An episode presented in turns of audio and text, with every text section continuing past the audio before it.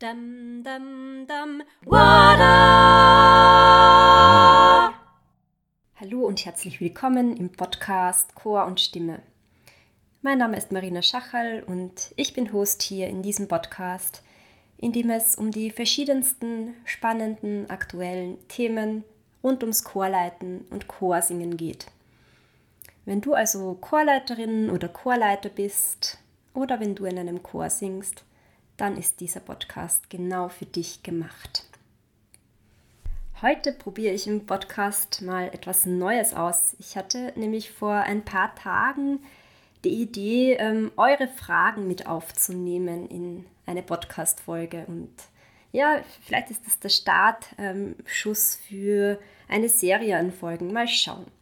Ähm, die Idee ist, deine Fragen, meine Ideen dazu und heute kommen drei Chorleiter, also zwei Chorleiterinnen und ein Chorleiter zu Wort mit ihren Fragen und ich habe ein paar Ideen dazu gesammelt, die ich jetzt ähm, für diese Podcast-Folge für euch vorbereitet habe.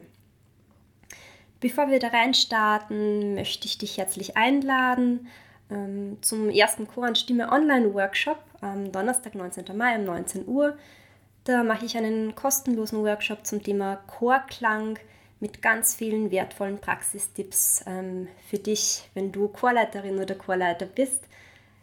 Dazu kannst du dich auf der Chor- und Stimme-Website anmelden, dann bekommst du alle Infos und den Zoom-Link zum Online-Workshop per E-Mail zugeschickt. Und eine weitere Ankündigung habe ich für dich, da bin ich jetzt ganz aufgeregt, weil ich das schon seit Monaten vorbereite und Jetzt wird es Realität und ich freue mich ganz einfach riesig.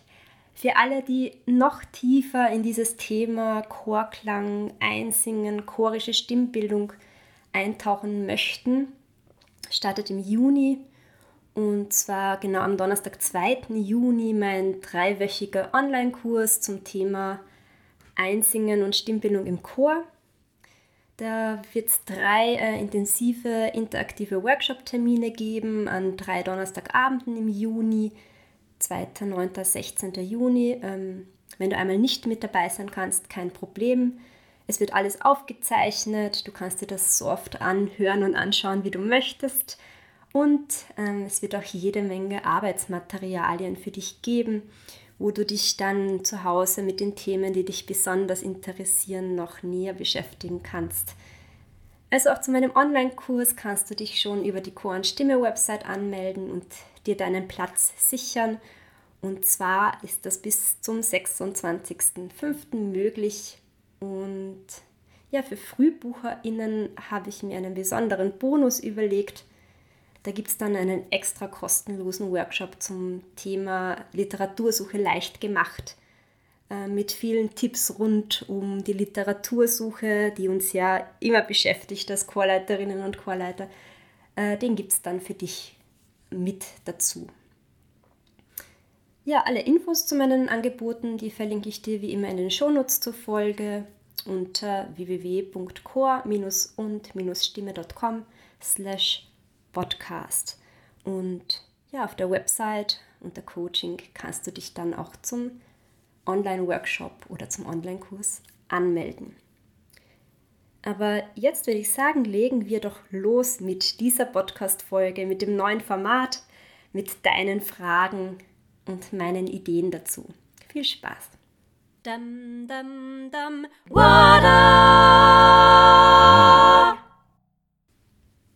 Ja, ich habe den Chorleiterinnen und Chorleitern, die sich bisher zu meinem Chorklang-Workshop angemeldet haben, ich habe ihnen angeboten, mir ihre Fragen per Mail zu schicken. Und dazu habe ich einige Rückmeldungen und Fragen erhalten. Ähm, und daraus ist eben die Idee für dieses neue Format entstanden. Ähm, da haben sich einige Leute zurückgemeldet, unter anderem die Pia. Pia, die ist seit zwei Jahren ähm, Chorleiterin eines kleinen Kirchenchors mit etwa 14 Mitgliedern. Und sie hat mir geschrieben, dass derzeit nicht alle zur Probe kommen, teilweise aus Covid-Vorsicht. Und ja, dass es ein bisschen schwierig ist, mit dieser kleinen Gruppe im Moment zu arbeiten. Aber sie hat mir auch geschrieben, dass sie während Corona immer weitergemacht haben im Chor mit dem vorgegebenen Abstand, was ich super finde und dass sie auch schon wieder mehrstimmig gesungen haben. Gratuliere dazu, liebe Pia. Kommen wir jetzt zu Pias Frage. Wie kann ich bei so einem kleinen Chor mit Falschsängern umgehen? Ähm, das ist eine Frage, die wahrscheinlich einige von euch äh, beschäftigt. Zum einen ist es so, dass sich die Pia freut äh, über jeden oder jede, der oder die kommt. Zum anderen ist es natürlich schwierig und auch anstrengend, wenn Leute mit dabei sind, die die Stimme nicht halten können. Und Pia hat auch noch geschrieben, dass, dass ihr Wunsch schon ist, auch mehrstimmig zu singen. Mm, meine spontanen Ideen und Vorschläge dazu. Hab noch ein bisschen Geduld. Es braucht jetzt Zeit, bis ähm, nach Corona sich die Gruppe wieder festigt, bis vielleicht wieder mehr Leute kommen. Vielleicht gelingt es euch auch, ein paar neue ähm, Leute noch mit zum Singen zu bewegen, die wieder frische Energie mitbringen rein in diese Gruppe. Mein Vorschlag für dich wäre jetzt in dieser Phase eher bei der Einstimmigkeit zu bleiben. Stücke auszuwählen, die gute Laune machen, die ein bisschen Schwung mit reinbringen. Vielleicht ähm, hast du Stücke im Repertoire mit toller Instrumentalbegleitung am Klavier oder an der Gitarre, so dass das gleich mal nach was klingt, aber eben einstimmig ist und die Leute einfach richtig gut mit ihrer Energie reingehen können in diese eine Stimme. Also es geht im ersten Schritt darum, den Sängerinnen und Sänger das Selbstbewusstsein, die Freude am Singen und die Freude am Klingen zurückzubringen. Vielleicht gelingt es dir auch in der Einstimmigkeit, den Falschsänger oder die Falschsängerin mitzunehmen. Versuch mal, ihn oder sie ähm, zwischen zwei sicheren Sängern zu positionieren probiere mit der Aufstellung ein paar Sachen aus. Vielleicht gibt es eine Position, wo es deutlich besser funktioniert mit den richtigen Tönen. Vielleicht ist es aber auch sogar eine Position ganz am Rand, weil es oft so ist, dass Falschsängerinnen, Falschsänger sich selbst nicht gut hören. Also ich möchte dich ermutigen zum Experimentieren mit der Aufstellung. Du kannst auch beim Einsingen schon versuchen, Übungen mit einzubauen, wo man das Gehör, das innere Hören ein bisschen trainiert.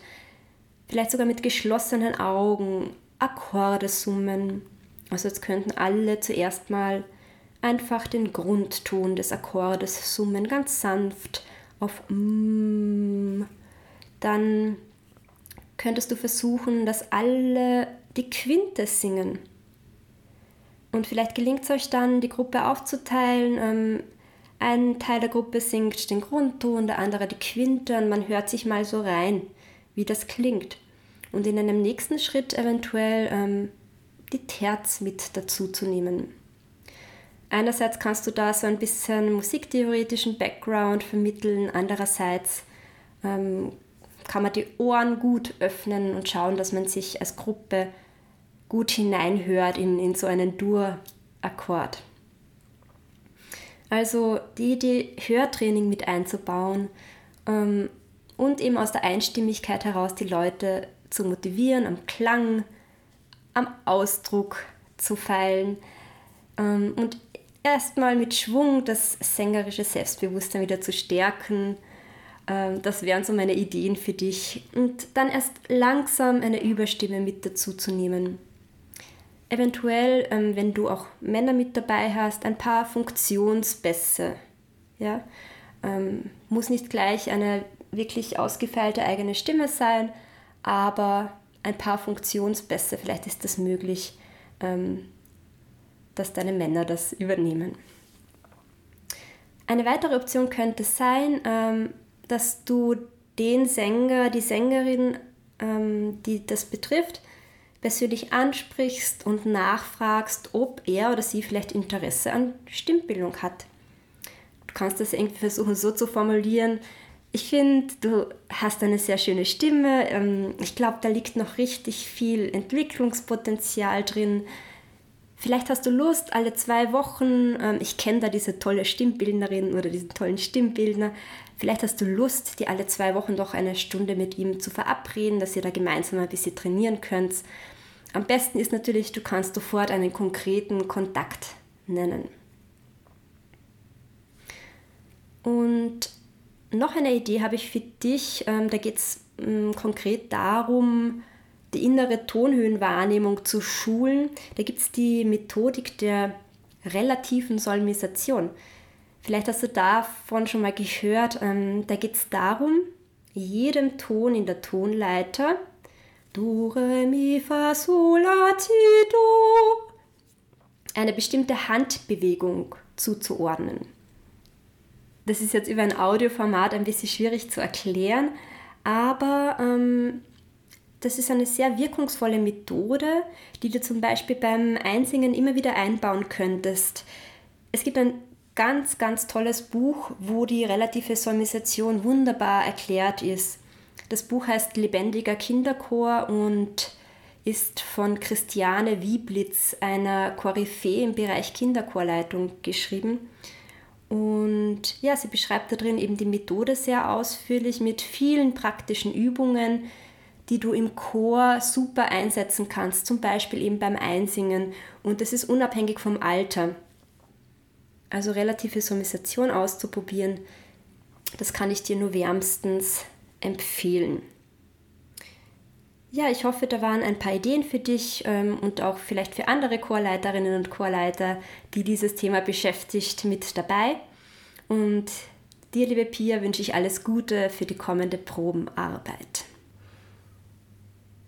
Als nächstes hat mich die Frage von Eva Maria erreicht, die einen Schulchor leitet mit Schülerinnen und Schülern zwischen 10 und 14 Jahren. Und sie schreibt, ich kämpfe momentan wirklich mit dem Mut meines Schulchores. Nach dieser langen Zeit ist der Chorklang neu zu formen. Sie singen kraftlos und leise, es fehlt ihnen der Mut und auch das musikalische Gedächtnis lässt zu wünschen übrig. Sie merken sich keine Melodiebruchstücke. Ähm, liebe Eva Maria, meine Gedanken dazu. Äh, so wie dir geht's glaube ich, gerade vielen Chorleiterinnen und Chorleitern da draußen und vor allem auch den Schulchorleiterinnen und Chorleitern. An dieser Stelle danke schön für euer wertvolles Tun und Wirken in den Schulen. Das ist so wichtig, eure Arbeit ist so wichtig. Ihr bildet die Sängerinnen und Sänger der Zukunft aus und gerade die Kindheit, die Jugend ist so eine wichtige Phase wo wir junge Menschen zum Singen motivieren sollen, wo wir sie dazu motivieren können, Musik zu machen und für dieses Thema begeistern können. Ähm, was dein Thema betrifft mit der Mutlosigkeit, ähm, ich habe genau zu diesem Thema schon eine Podcast-Folge gemacht. Das war die Folge Nummer 29, Corona Klang AD. Wie können wir zurück zu einem energievollen Chorklang kommen? Und ich habe auch einen Blogartikel geschrieben, der heißt Singen ist Ausatmen in Schön. Da geht es genau um diese Themen. Wie können wir jetzt, ähm, sagen wir nach Corona, wie können wir wieder zurück zu einem energievollen, mutreichen, schwungvollen, motivierten Chorklang kommen? Vielleicht magst du ja da reinhören oder reinlesen, ich verlinke diese beiden Beiträge in den Shownotes ähm, www.chor-und-stimme podcast. Einfach auf unserer Website vorbeischauen und dann klickst du einfach auf die Nummer 31, auf die jetzige Folge und ganz unten sind die Shownotes verlinkt. Ja, also so wie dir, Eva Maria, so geht es gerade vielen Chorleiterinnen und Chorleitern da draußen. Zumindest zeigt das so, meine Einschätzung, meine Erfahrung. Ähm, konkret auf den Schulchor bezogen ähm, wäre mein Vorschlag für dich, ähm, dass du wieder aus der Einstimmigkeit heraus beginnst, den Chorklang aufzubauen. Also mit schwungvollen, einstimmigen Liedern, mit Liedern, die gute Laune versprühen, die Mut machen, die positive Energie verbreiten Eventuell gibt es Lieder mit, mit toller Klavierbegleitung oder Gitarrenbegleitung, die gleich mal nach was klingen.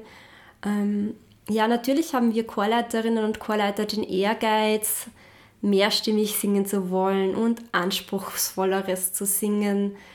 Aber ich glaube, jetzt ist so wichtig, dass wir erstmal wieder das Selbstbewusstsein aufbauen der Sängerinnen und Sänger, dass wir die Freude am Singen noch intensivieren oder wiederherstellen. Ähm, ja, und wenn dir das gelingt, dann kommt das mit der Mehrstimmigkeit und mit den anspruchsvolleren Stücken ganz von selbst. Ich habe zwei konkrete Gedankenanstöße für dich. Ähm, du kannst dir überlegen, gibt es Stücke, die ihr vor Corona gesungen habt? Falls noch Leute in deinem Schulchor sind, äh, von damals unter Anführungszeichen, gibt es da Stücke, die unglaublich gut funktioniert haben? Gibt es Stücke, die deine Schülerinnen und Schüler extrem gern gesungen haben? Dann wiederhol diese Stücke unbedingt. Ähm, und der zweite Gedankenanstoß, gibt es Stücke, die gerade aktuell sind? Gibt es Lieder, vielleicht ähm, einen Popsong, den deine Schülerinnen und Schüler gerade sehr lieben? Gibt es solche Lieder, die du gerade mit ihnen singen könntest? Also aktuelle äh, Nummern aus den Charts. Ich kann mir vorstellen, dass es damit leichter ist, sie wieder aus der Reserve zu locken frag doch einfach mal nach, ob es dieses eine Lied gibt, das sie unglaublich gerne singen würden. Ich hatte gerade die Erfahrung bei einem Chortag für junge Menschen, wo ich über 100 ähm, Jugendliche und junge Erwachsene anleiten durfte.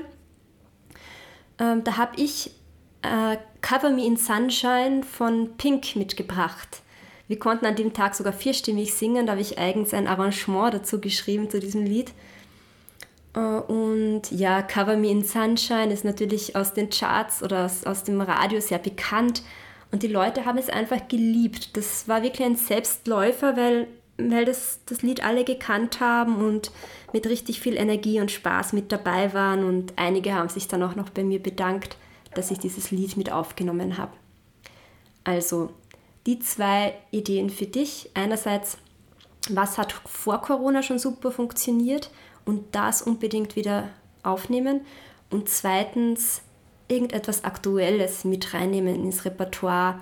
Vielleicht kann die Idee sogar von den Schülerinnen und Schülern selbst kommen. Ja, ich hoffe, da waren jetzt ein paar Ideen für dich mit dabei, liebe Eva Maria. Alles Gute wünsche ich dir jetzt für diesen Schulchor-Restart. Ja, und die letzte Frage für heute ist die Frage von Christian. Ähm, den Christian habe ich vor kurzem bei einem Live-Workshop getroffen. Äh, da habe ich einen Workshop zum Thema Faszination Chorklang gemacht. Und der Christian leitet einen großen gemischten Kirchenchor, mit dem er durchaus anspruchsvolle Chormusik unterschiedlicher Stilistik aufführt. Ähm, ja, Christian hat mir folgendes Thema geschildert bei dem Workshop, nämlich dass sein Chor bei Legato-Phrasen immer die Konsonanten zu früh singt. Also da geht es explizit um das Singen von romantischen Chorwerken. Ähm, und mir ist eingefallen, dass wir diese Frage dann gar nicht mehr besprochen haben im Workshop. Wir haben uns dann irgendwie bei anderen Themen sehr aufgehalten und sind dann nicht mehr zurückgekehrt zu dieser Frage, Deswegen nehme ich sie jetzt mit auf in die Podcast-Folge. Also der Chor singt bei Legato-Phrasen immer die Konsonanten zu früh. Ich möchte euch jetzt anhand eines Beispieles kurz erklären, um was es da geht. Ich habe mir jetzt ein Stück hergenommen, das ich gerade mit meinem Chor Vocamus ähm, einstudiere oder aufführen werde ein Stück von Arnold Mendelssohn. Arnold Mendelssohns Vater war der Cousin von Felix Mendelssohn, wer da über die Verwandtschaftsverhältnisse ein bisschen was erfahren möchte. Und das Stück heißt Die beste Zeit im Jahr ist mein. Die beste Zeit im Jahr ist mein. Und Christian meint damit, ähm, dass bei so einer Phrase zum Beispiel die beste Zeit die Leute einfach viel zu früh auf den Konsonanten gehen. Allerdings würden wir uns ja wünschen, dass die Phrasen im Legato klangvoll durchgezogen werden. Und da geht es eben darum, die Vokale ein bisschen zu dehnen und die Konsonanten möglichst spät zu singen. Ähm, mein Vorschlag für dich, Christian, wäre, das Stück mal oder die Phrase mal auszuprobieren ohne Konsonanten. Das wird sich in diesem Fall dann so anhören.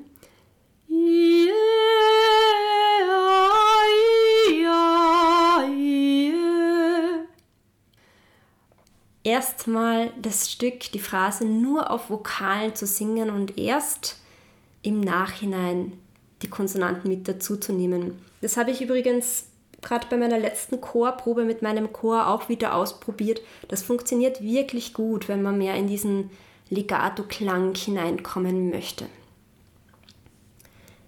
Wer übrigens wissen möchte, um welches Stück sich da genau handelt, beziehungsweise die Noten dazu sehen möchte, das ist ein wunderschöner Chorsatz eben von Arnold Mendelssohn, der den Frühling besingt. Der Liedtext der ist von Martin Luther und der Inhalt vom, vom Lied ist ein Lob an die Musik, an, ein Lob an die beste Zeit im Jahr, das ist der Frühling, weil die Vöglein zum Singen anfangen und weil die beste Sängerin wieder erklingt. Die beste Sängerin ist natürlich die Nachtigall. Ich verlinke das einfach in den Shownotes, weil ähm, es ist eine gemeinfreie Edition, die ich da habe und vielleicht hat ja jemand Lust, das mit seinem oder ihrem Chor auch einzustudieren. So, für heute sind wir am Ende dieser Folge angelangt. Ähm, ich hoffe, dass euch dieses Format gefällt. Ich hoffe, Pia, Eva Maria, Christian, dass für euch ähm, Spannendes mit dabei war, aber auch für alle anderen, die heute hier zuhören. Ähm, schickt mir dazu gern euer Feedback an marina.core-und-stimme.com. Da freue ich mich drüber. Ähm, ja, zum Abschluss habe ich nochmal die Einladung für dich ähm, zu meinem Online-Workshop zum Thema Chorklang am 19. Mai und auch zu meinem Online-Kurs, der dann am 2. Juni starten wird. Alle Infos dazu verlinke ich in den Show Notes. Schau doch einfach auf unserer Website vorbei www.core-und-stimme.com und unter Coaching findest du alle Infos dazu.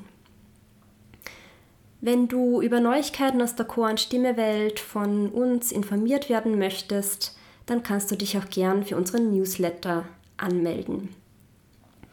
Ich freue mich, wenn wir uns hier im Podcast bald wieder hören und wenn wir uns vielleicht am 19. Mai wirklich dann live sehen beim Online-Workshop, bis dahin wünsche ich dir einfach eine richtig gute Zeit. Genieß den Frühling, genieß die Sonnenstrahlen, ähm, hab eine gute Zeit auch mit deinem Chor und ja, bis bald. Alles Liebe, deine Marina. Dum dum dum. water.